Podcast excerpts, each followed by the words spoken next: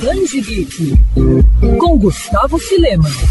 Após retomar a publicação das aventuras de Asterix e sua turma no ano passado, a editora Record continua com os planos de deixar toda a coleção de aventuras do Gaulês disponível para os fãs. Por conta dessa iniciativa, os dois primeiros volumes dos personagens criados por Alberto Uderzo e René Goscinny vão ser relançados em breve. O primeiro, Asterix e o Gaulês, inclusive, já está em pré-venda no site da Amazon. A nova edição acompanha um pôster de brinde. Além disso, a Record deve publicar em meados de 2022 o 38º volume da série, Asterix e a Filha de Vercingetorix, escrito por Jean-Yves Ferry e desenhado por Didier Conrad, que saiu originalmente na Europa em 2019.